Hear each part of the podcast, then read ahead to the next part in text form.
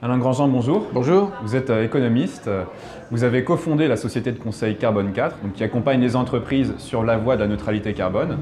Euh, vous présidez par ailleurs la Fondation Nicolas Hulot et vous avez sorti récemment un petit ouvrage qui s'appelle Agir sans attendre, dans lequel vous, euh, vous revenez sur les moyens de financer la transition énergétique et écologique en général, de manière assez pédagogique d'ailleurs. La première question que j'aurais à vous poser, c'est bah, à quoi ça sert un économiste? Pour l'écologie et pourquoi est-ce que vous, vous avez choisi cette voie-là plutôt qu'une autre? Alors j'ai un, intérêt pour les questions d'économie de l'environnement depuis très longtemps, puisqu'en fait j'ai fait une thèse d'économie de l'environnement en 1983, donc c'est pas nouveau.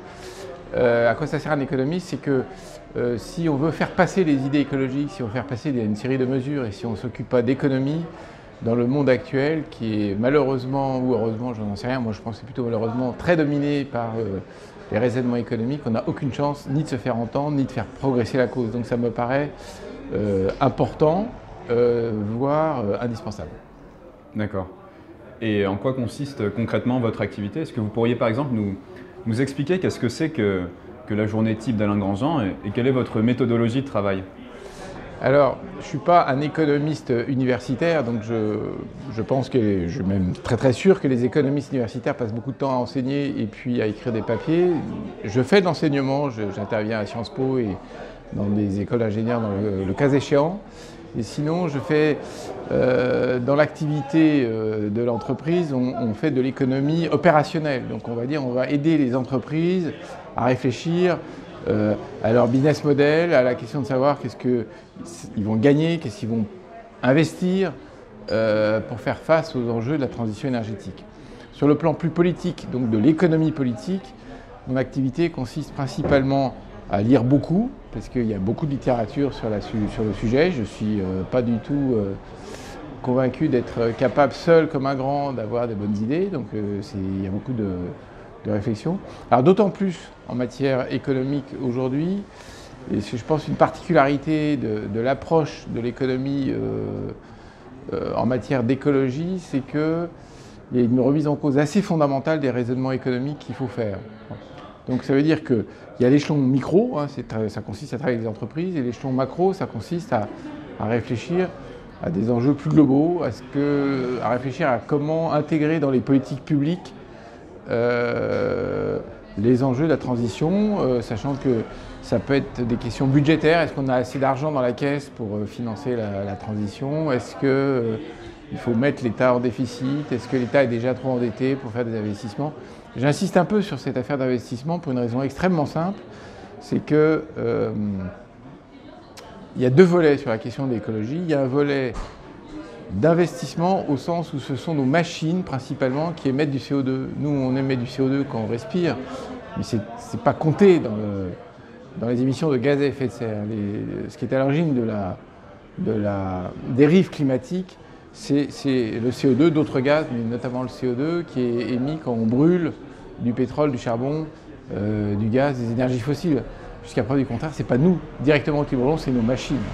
Donc si on veut que nos machines nos voitures, euh, nos chaudières, euh, tous les équipements industriels euh, émettent moins de CO2, il faut les changer. Et ça, en économie, ça s'appelle investir. Il y a le deuxième volet économique, qui est le volet de la consommation. Il n'y a aucune possibilité qu'on devienne neutre carbone, c'est-à-dire qu'on vive dans un monde qui respecte les grands équilibres climatiques. Il n'y a pas non plus de raison qu'on y arrive en matière de biodiversité et de respect des, ressources naturelles si on consomme toujours plus. Et donc il y a le volet consommation qui joue, et qui est évidemment un sujet économique, parce que dire qu'on va consommer moins, peut-être mieux, des produits qui sont plus durables, ça a des impacts considérables sur l'économie euh, dans le domaine de la grande distribution, dans le domaine de l'industrie euh, euh, des biens de consommation. D'accord.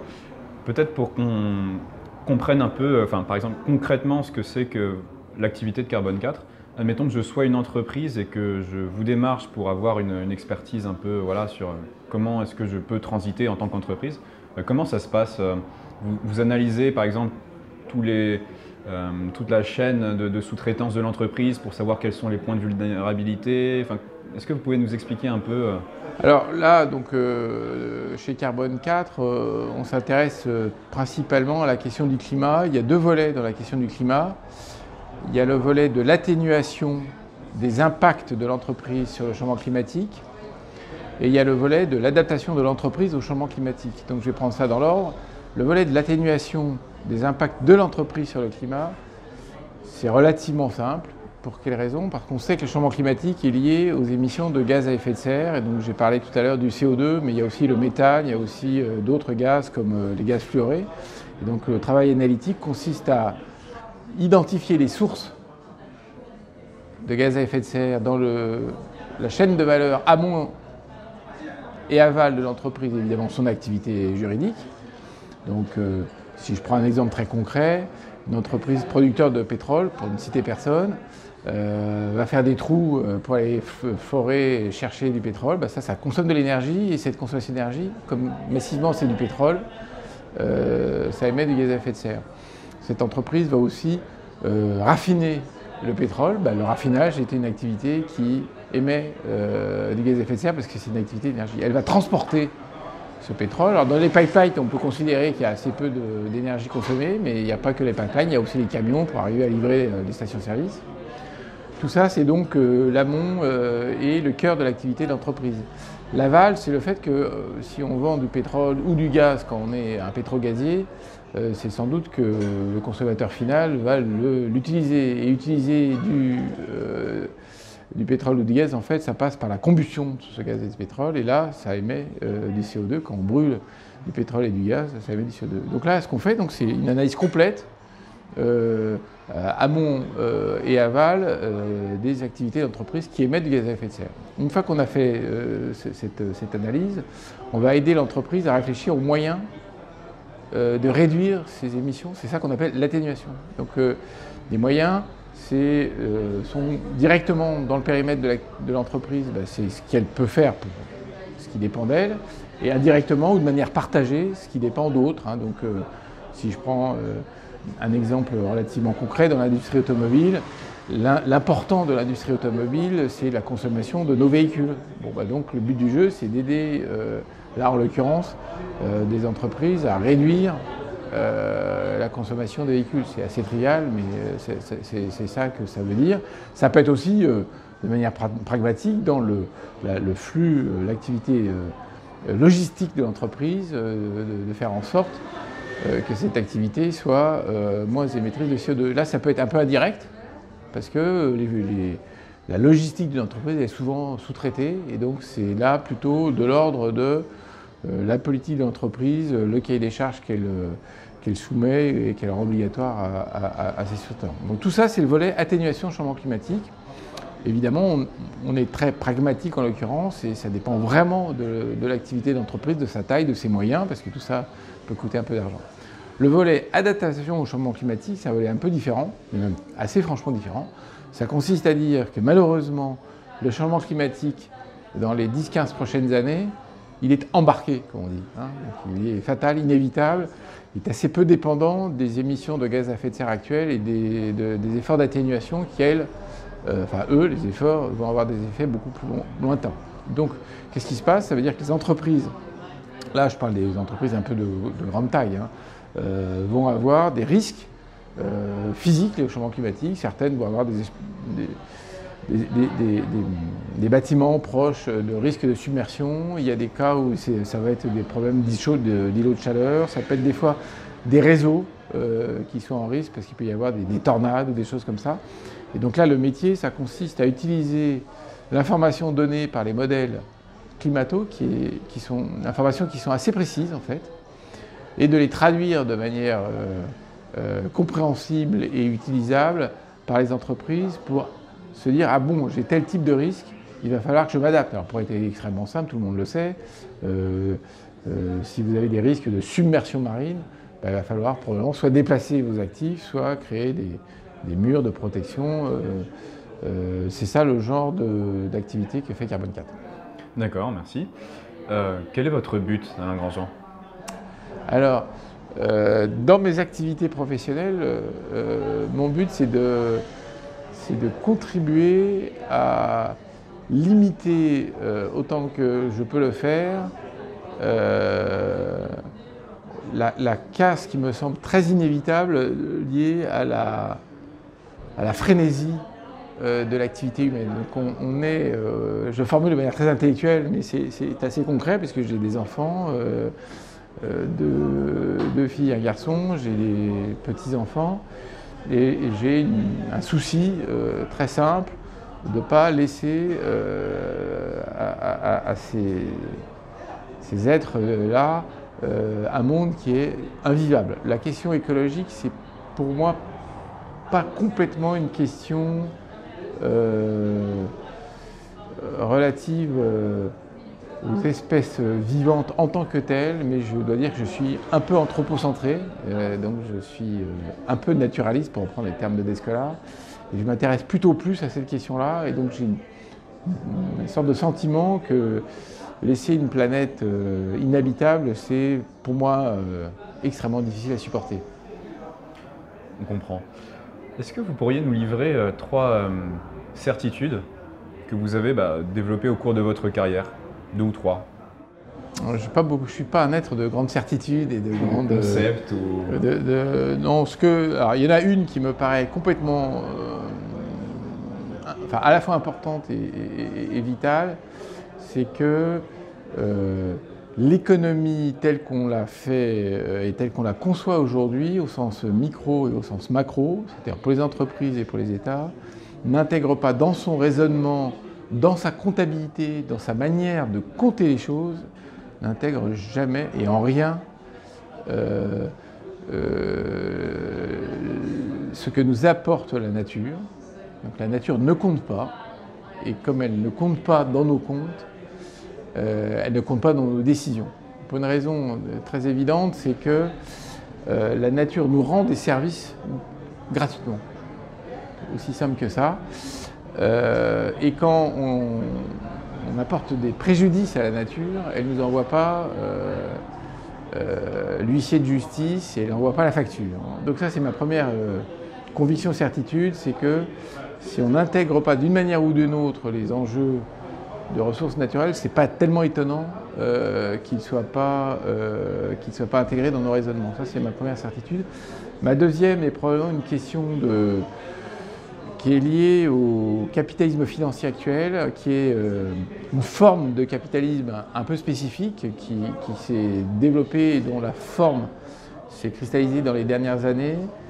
ce capitalisme-là est très peu sensible aux enjeux de moyen long terme, à la fois pour les raisons précédentes, c'est-à-dire la nature compte pas, mais, plus généralement parce que c'est un capitalisme qui cherche des rendements euh, très élevés et euh, un tout petit peu de calcul euh, et d'arithmétique élémentaire montre que des rendements très élevés écrasent complètement le futur et donc que le long terme n'existe pas dans le raisonnement de, ce capitalisme.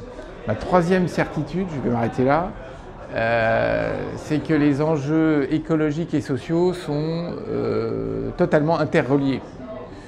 Euh, il y a très probablement des personnes qui sont un peu convaincues dans leur fort intérieur, même si elles n'osent pas le dire, que c'est pas très grave si dans quelques décennies, voire un peu plus court, euh, il y a euh, une poignée de millions de personnes richissimes euh, qui se débrouillent avec leurs cliniques privées, les murs pour se protéger des gueux, leurs jets et, et, et, qui se disent bon bah si euh, il y a des désastres écologiques, c'est pas très grave parce que nous on sera euh, protégés de ces, désastres par nos moyens financiers. Probablement des, quelques cyniques qui pensent ça. Je pense que même ces cyniques-là ont un peu tort. Euh, je pense que les robots, les machines ne marchent pas tout à fait toutes seules. Et donc quand il y a le 8 milliards d'habitants sur la planète et une petite dizaine en 2050, c'est délirant, mais en dehors de tout point de vue éthique, hein, euh, de, considérer que ces, gens-là vont laisser, euh, se laisser mourir, crever la bouche ouverte. Tu ne crois pas un tiers de seconde. Et donc, euh, de ce point de vue-là, à une échelle qui est, beaucoup plus petite, et puis pour des considérations qui sont un, peu ambivalentes, le mouvement des Gilets jaunes en France a a bien, expliqué, a bien montré euh, qu'il allait falloir tenir compte des enjeux écologiques et sociaux en même temps. Alors, j'ai pris le, cas le pire, hein, qui est euh, euh, les milliardaires qui, se foutent comme de l'an 40 de ce qui peut arriver à ceux qui sont dans la merde. Le, mouvement des classes moyennes, des, jaunes, il est d'une autre nature, mais il montre bien que ce qui est assez connu en psychologie sociale et même en économie, c'est que les uns et les autres, on est peut-être prêts à faire des efforts, mais on appelle ça la coopération conditionnelle. Euh, moi, je veux bien faire un effort si je suis à peu près sûr euh, que je ne suis pas le dindon de la farce. Donc voilà mes trois convictions. D'accord. On va revenir sur vos deux premières convictions, c'est-à-dire comment est-ce qu'on intègre euh, les services que nous rend la nature en économie et puis comment est-ce qu'on transforme le capitalisme pour qu'il intègre le long terme. ces deux convictions, comment est-ce qu'on pourrait les traduire en politique publique concrètement? Comment est-ce qu'on fait pour, euh, pour intégrer euh, les services naturels euh, dans un prix par exemple? Alors sur le premier sujet, qui est donc l'intégration des services et des desservices, hein, il y a, deux, grandes options pour moi. Il y, a, il y a une option qui est l'option principale de mon point de vue, c'est l'option réglementaire, c'est-à-dire que c'est assez simple il faut mettre des règles et des barrières. Donc, euh, si je prends un exemple très très concret et très simple qui n'est pas euh, lié au climat, mais qui est lié aux ressources euh, biologiques, aux, aux, ressources halieutiques, il est clair, net et, bien documenté le, fait qu'il faut à la fois créer des, réserves naturelles pour protéger la reproduction dans, toute une série de zones océaniques. Et puis il est assez clair aussi que les dispositifs de marché fonctionnant pas vraiment bien, pour 50 raisons, je n'ai pas le temps d'expliquer là maintenant, il euh, faut mettre des dispositifs de quotas qui sont des manières de, créer de la réglementation. Il faut limiter en gros euh, les, captures.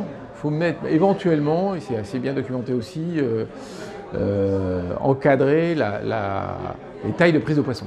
Donc ça c'est le, le, volet réglementaire qui va jusqu'à des interdictions la frénésie, l'ubris humaine sont telles euh, que s'il n'y a pas euh, ce type de, méthode, euh, ça ne marchera pas. Donc l'enjeu là, c'est comment on se met d'accord au niveau de grandes communautés pour arriver à, trouver des mécanismes qui fonctionnent et, qui sont sanctionnés de manière efficace.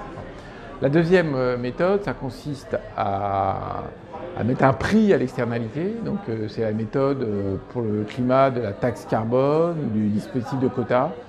Euh, ça, marche, ça marche. Hein. c'est-à-dire que si vous considérez que sur le marché de l'électricité, par exemple, vous avez un quota de CO2 qui est à 30 euros la, tonne de CO2, ça, a un effet assez, immédiat, c'est que les arbitrages euh, des opérateurs se font un peu différemment. Et si c'était à 50, 60, 70, ce serait beaucoup mieux. Les arbitrages seraient encore plus forts. Donc c'est extrêmement clair que sur le marché européen l'électricité, mettre un prix élevé au carbone, ça déclasse les centrales au charbon, puis les centrales au gaz, et que donc ça permet de, garder que les centrales qui sont bas carbone. Il y a quand même un troisième euh, euh, dispositif qui est pas tout à fait celui de l'interdiction réglementation, ni tout à fait celui de la taxe, qui est celui de la de l'aide publique, de la subvention et de l'investissement public.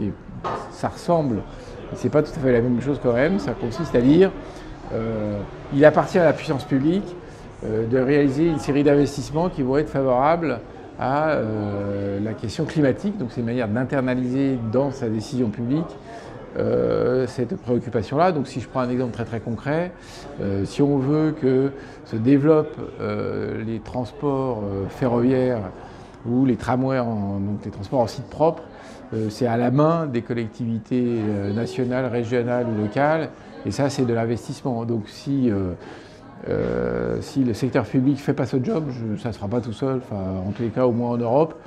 Euh, aux États-Unis, c'est encore pire, puisque de toute façon, ils se désintéressent de la question de l'infrastructure publique, donc c'est les bagnoles qui, dominent. Donc ça, c'est pour la partie numéro un qui est comment on internalise les, enjeux de, la nature dans, l'économie. Sur la deuxième question qui était la prise en considération du long terme dans le capitalisme, là c'est un peu plus complexe, un peu plus difficile parce que là vous avez deux catégories d'entreprises en fait. Hein. Vous avez des entreprises qui sont euh, exposés euh, euh, au marché boursier. et la bourse, c'est peut-être des requins, mais c'est aussi les ménages qui mettent de l'argent, qui vont ensuite argent qui va être ensuite placé. Et donc on a des investisseurs qui ont une espèce de devoir fiduciaire, enfin pas une espèce, très très précisément un devoir fiduciaire et qui exercent une pression pour finir, pour que les rendements soient plus élevés. Donc là, je crois qu'on est pour les entreprises de cette nature-là, euh, obligées de, réfléchir à des mécanismes euh, soit de modification des droits de vote, soit de modification de l'alchimie intégrale euh, du système pour qu'elle soit moins rivée à la performance à très court terme. Pour la très grande majorité des entreprises, mais qui sont en général plus petites, qui sont soit familiales, soit, soit, équivalentes. On prend l'exemple de, de, Carbone 4, on n'est pas, on pas une entreprise cotée en bourse. Là, le problème se pose de manière un peu différente, parce qu'en fait, on est moins rivé euh, à la question euh, du court et du moyen et du long terme. Donc là, j'ai l'impression, et peut-être que je suis un peu naïf, j'ai l'impression que c'est plus une question culturelle, et c'est plus une question d'embarquer euh, les systèmes. Alors, euh, précisément pour que euh, ces, entreprises-là ne soient pas à chercher en permanence du, 15% par an. D'accord. Je vais vous demander maintenant un petit exercice fiction. Euh, admettons qu'un candidat à la présidentielle vous donne carte blanche pour son programme en matière d'écologie. Est-ce que vous pourriez nous donner deux ou trois mesures concrètes que vous, aimeriez, voir figurer dans ce programme-là? Bien sûr, alors je pense que la, première mesure que, je prendrais, ce n'est pas une mesure, c'est un programme. Je lancerai un, vrai euh, Green New Deal, euh, c'est-à-dire un programme d'investissement assez massif, pour une raison extrêmement simple, j'ai déjà expliqué, mais je vais la redire en, plus détaillé, c'est que euh, ce sont nos machines et nos équipements qui envoient du CO2 dans l'atmosphère. Et pour ce qui concerne l'agriculture, qui est très concernée par le méthane, euh, elle est coincée dans euh, des systèmes, des spirales d'endettement qui font qu'une grande majorité d'agriculteurs ne euh, gagnent pas leur vie. Et donc il y a besoin de désendetter ces entreprises. Donc en numéro un, pour moi, il est indiscutable qu'il faut que le, candidat mette en place des gros programmes d'investissement qui ne sont pas que publics, hein, qui sont publics et privés. Donc il y a la part pour le secteur public. Il y a la part. Quantifié Oui, bah, on parle de pour le secteur public en France, on parle de plusieurs dizaines, de milliards par an. L'ordre de grandeur, c'est entre plusieurs dizaines et une centaine de milliards par an. Le fonds de euh, stratégie dit entre 45 et 75. c'est les mêmes ordres de grandeur. Hein. Euh, après, euh, ça ne peut pas se démarrer tout de suite, hein, parce qu'on est dans des systèmes avec des procédures, de la question démocratique. Donc évidemment, ce Green New Deal, moi je ne le vois pas de, je ne le vois pas fait de manière euh, totalement euh, descendante, technocratique. Euh, il faut mobiliser, il faut discuter, il faut échanger, donc ça prend un peu de temps. Hein. Donc on peut faire voler les milliards, c'est facile, facile ici. En pratique, pour les dépenser de manière un peu démocratique, il faut, prendre le temps de la, concertation. En tout cas, c'est sûr que je ferai ça dans, un programme. Je suis sûr aussi que je prendrai, je proposerai des mesures euh, de changement de gouvernance. Hein. donc j'ai dit très rapidement que l'entreprise cotée en bourse euh, était très court-termiste. Donc il y a un gros travail de, réglage là-dessus, euh, avec des modifications de gouvernance, peut-être à l'allemande, en disant il faut il faut qu'au conseil d'administration, des représentants des salariés, des représentants des ONG, peut-être, je ne sais pas, euh, ça tourne autour de ce qui avait euh, été fait euh, dans ce quinquennat-ci par la mission Nota Sénar, mais qui n'a pas été au bout du raisonnement. troisièmement, je suis. je vais vous donner quatre idées là. la troisième, c'est ce qu'on a évoqué tout à l'heure, c'est-à-dire tout ce qui est modification du système de prélèvements sociaux et fiscaux Donc la taxe carbone est en difficulté pour une raison relativement simple que j'ai évoquée tout à l'heure, c'est que les uns et les autres considèrent qu'ils payent mais que ce n'est pas juste. Donc il faut trouver un autre équilibrage et l'autre équilibrage est assez évident, c'est-à-dire qu'il faut une partie significative des revenus de cette taxe euh, qui aille euh, pour aider les ménages, il faut qu'il y ait une partie significative aussi de cette taxe qui aille en investissement.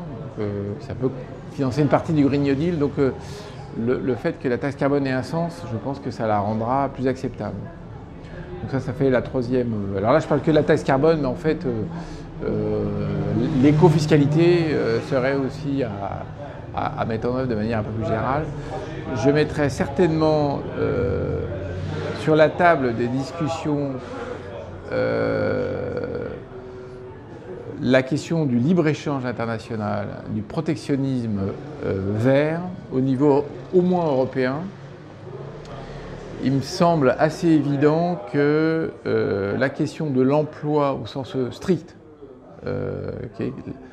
limiter la destruction d'emplois et, et, favoriser la recréation d'emplois va être un enjeu central, est un enjeu central aujourd'hui euh, sur le plan politique, parce que c'est certainement la, cause du vote euh, Rassemblement national, les zones qui sont complètement euh, en perdition sur ce plan-là. C'est à la fois pour des raisons d'emploi au sens strict, mais c'est aussi des raisons de sens à la vie.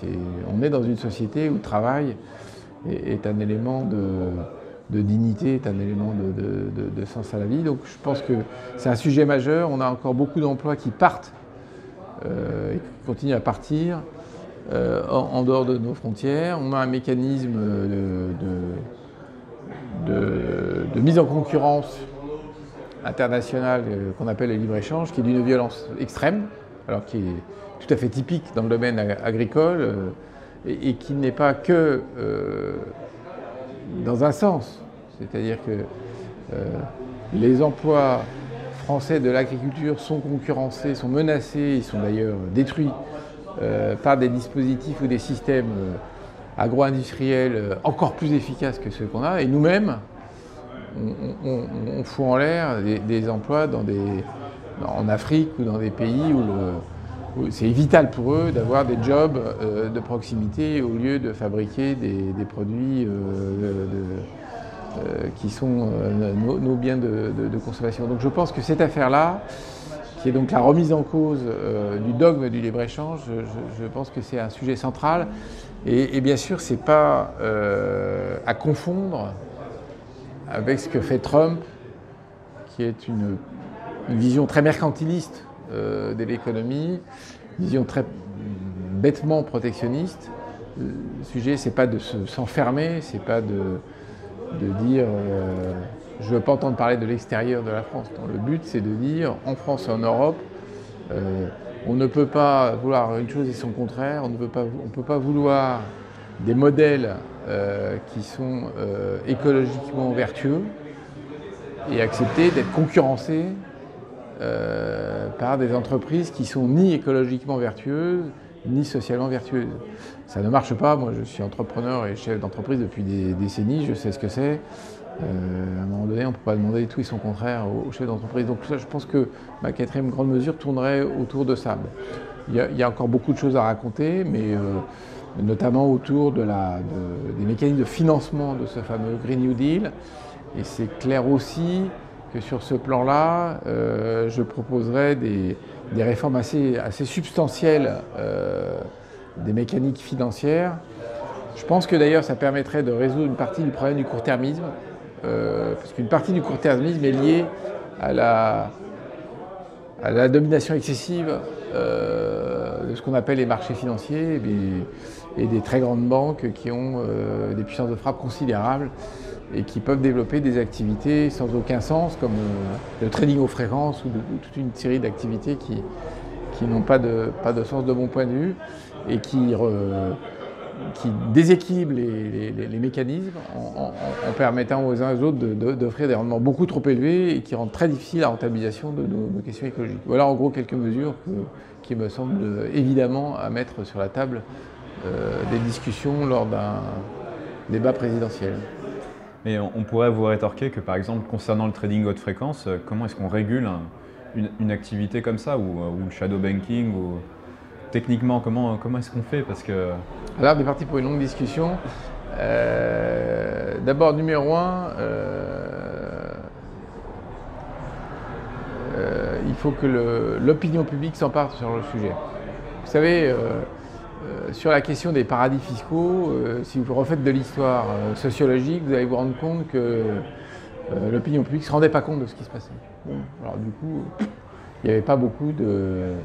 Il avait pas beaucoup de potentiel d'action, et puis on disait bah, comment on fait, etc. Mais, quand l'opinion publique s'empare de ce sujet et considère que c'est moralement tout à fait inacceptable que des boîtes fraudent, c'est d'autant plus inacceptable euh, qu'on nous demande des efforts à nous citoyens. La fraude baisse. Et l'autre grand sujet qui est celui de l'optimisation fiscale, bah, il commence à être pris en considération. Donc il y a des, règles et des lois qui obligent les entreprises à, extérioriser euh, les impôts qu'elles payent pays par pays. Donc pour le trading haute fréquence, je pense que c'est relativement simple parce que la technique réglementaire est très facile. Hein. il suffit de, créer des, petites contraintes temporelles. Euh, ça se fait pas au niveau. Alors, tout le monde me dit que ça doit se faire au niveau européen, mais grossièrement, si on commence à le faire, ben on le fait. Quoi. Je veux dire, il suffit juste qu'un gouvernement élu décide de le faire et il le fera. Il n'y a aucune difficulté technique. D'accord. C'est bon à savoir. C'est vraiment pas. Donc le problème n'est pas technique. Le problème là, euh, c'est vraiment un problème politique. Et c'est un problème de volonté, c'est un problème de négociation avec euh, euh, les grandes entreprises bancaires, qui, parce que pour elles, c'est des sources de revenus importantes. Donc évidemment, elles bataillent euh, pour conserver ces, sources de revenus. D'accord. Bon alors, plus que deux petites questions. Euh, est-ce que vous travaillez est-ce que vous travaillez avec des spécialistes d'autres disciplines? Et si oui, comment est-ce que vous travaillez ensemble? Alors, la première grande discipline avec laquelle je travaille, c'est le climat. donc là, il y a toute une série de disciplines autour de la question du climat qui sont des physiciens, des gens qui font des modèles mathématiques. Et là, comment je fais? Ben Là, on a de la chance, on va dire, le climat. On a une organisation qui s'appelle le GIEC, euh, qui fait des travaux de synthèse absolument remarquables. Et donc, euh, on s'inspire de ces travaux, d'ailleurs, on les cite, puisqu'on n'est pas nous-mêmes climatologues. Et puis, s'il y a des choses qu'on ne comprend pas, ben, on discute gentiment avec euh, les climatologues qui sont très compétents et qui sont très prêts à rendre ce service-là. Les deux autres disciplines auxquelles je pense comme ça, là, très spontanément, c'est le droit. Il y a beaucoup, beaucoup de questions qui sont à l'intersection du droit, de l'économie et de l'environnement. Euh, J'ai parlé du commerce international tout à l'heure. Euh, il y a beaucoup d'enjeux de droit. Euh, donc là, il y a des spécialistes hein, là-dessus. J'aurais pu évoquer, je ne l'ai pas fait parce qu'on ne va pas parler de tout, des questions de réforme en matière de, constitution française. Hein. il, y a, beaucoup de sujets qui tournent autour de ça. Bah là, c'est pas compliqué, on discute avec des spécialistes euh, de droit au conseil scientifique de la Fondation euh, Nicolas Hulot. Il y a des très bons experts de ces éditions-là. Je pense que la troisième grande discipline avec laquelle j'ai le plus d'échanges, euh, enfin les deux autres en fait. Il y en a une troisième qui est tout ce qui est sociologie, anthropologie, psychologie sociale, parce que même si je suis économiste et plutôt à même de considérer que la taxe carbone est un levier fort. quand je discute avec des sociologues, des gens de la psychologie sociale, des anthropologues, ils m'aident à relativiser euh, euh, l'effet de ce type d'instrument et ils m'aident à réfléchir au fait qu'il y en a d'autres.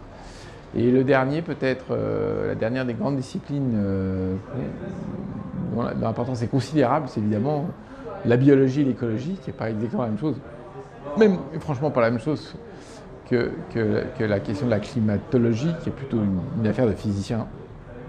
Et là, donc, euh, pareil, au conseil scientifique, on a beaucoup de, spécialistes d'écologie, euh, de, dynamique des populations et euh, d'histoire évolutive. D'accord. Et dernière question, est-ce que vous êtes plutôt pessimiste ou optimiste quant à la faculté de l'humanité à relever le, défi climatique Un classique? Une question habituelle. Je vais répondre comme ça. Je vais dire, un, si on me pose la question de l'optimisme un peu philosophique euh, et donc assez indémontrable, un peu irrationnel sur euh, la capacité de l'humanité, moi je suis profondément optimiste. Après, je dois dire que ça n'a pas beaucoup d'importance. Euh, d'une part, parce que ma, maman m'a toujours dit que les cimetières étaient remplis de gens qui se croyaient indispensables, donc mon avis compte pas beaucoup. en, revanche, je crois qu'il est trop. Comme il y a une formule que j'ai adorée, c'est il est trop tard pour être pessimiste. Donc, donc de toute façon, on est face à de tels périls et on est face à un tel niveau de, risque pour des centaines de millions et des milliards de personnes, dont nos enfants, nos petits-enfants, parce que je ne crois pas que les personnes qui vont habiter dans des zones invivables vont rester tranquillement euh, dans ces zones-là. Je pense qu'elles vont, vouloir aller ailleurs pour voir s'il fait meilleur. Euh, donc je crois qu'on est face à de tels risques que le sujet n'est pas le pessimisme ou l'optimisme, le sujet c'est plutôt le volontarisme.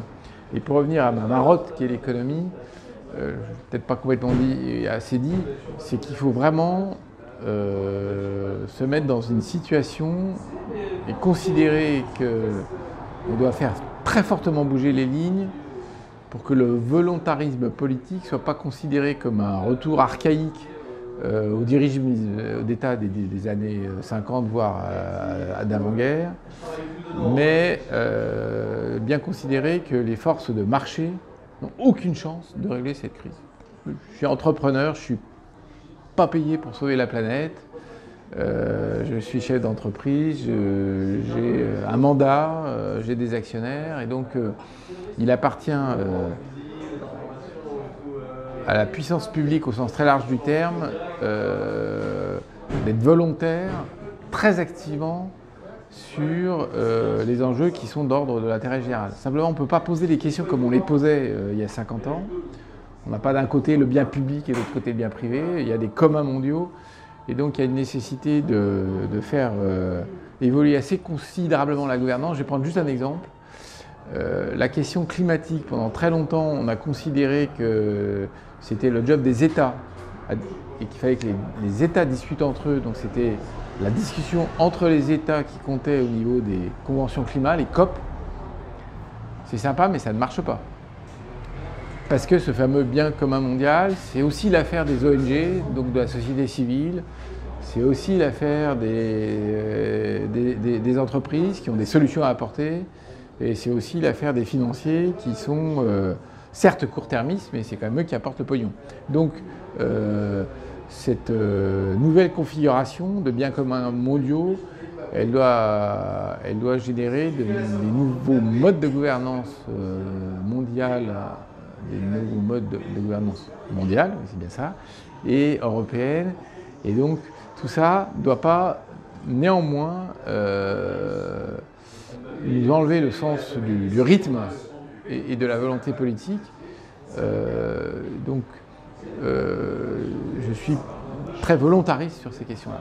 D'accord, mais je veux dire, on, peut très bien dire que c'est les COP telles qu'elles sont organisées aujourd'hui qui ne fonctionnent pas. Il faudrait intégrer évidemment la société civile, les entreprises et tout, mais, euh, mais le multilatéralisme, ça reste un outil euh, qu'il faudrait évidemment renforcer, parce que moi je pourrais vous rétorquer que les One Planet Summit, ça ne fonctionne pas non plus.